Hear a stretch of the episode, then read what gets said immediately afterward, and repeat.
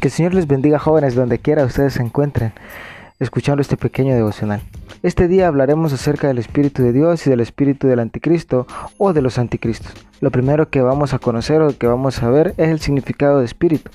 Según Google, es una entidad abstracta tradicionalmente considerada la parte inmaterial que junto a un cuerpo o parte material constituye el ser humano y se le atribuye la capacidad de sentir y de pensar. También es considerado una persona solo desde la perspectiva emocional e intelectual. Ahora que ya sabemos qué es un espíritu, debemos leer 1 de Juan 4 del 1 al 6. Pero por cuestiones de tiempo yo solo voy a leer el versículo 2 y el versículo 3. El versículo 2 dice lo siguiente: En esto conoced el espíritu de Dios, todo espíritu que confiesa que Jesucristo ha venido en carne es de Dios. Verso 3. Y todo espíritu que no confiesa que Jesucristo ha venido en carne no es de Dios.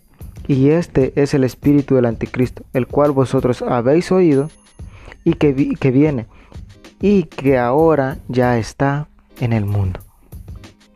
Aquí vemos los dos espíritus, el espíritu de Dios y el espíritu del anticristo. Después de haber leído eso, pregunto, ¿qué espíritu tienes tú?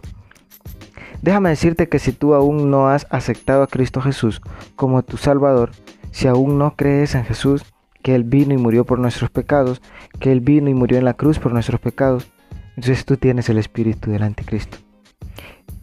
Ahora, ¿qué es un anticristo? Yo lo, yo lo decía la vez pasada, un anticristo es todo aquel que va en contra de Jesús, quien es el Cristo.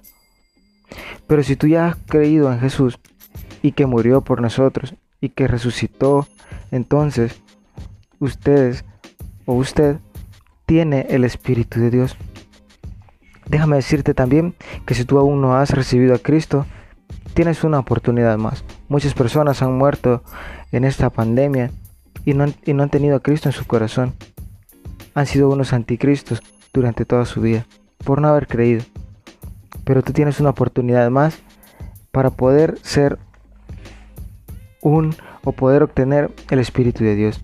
Voy a terminar leyendo el versículo 6 que dice lo siguiente, nosotros somos de Dios, el que conoce a Dios nos oye, el que no es de Dios no nos oye.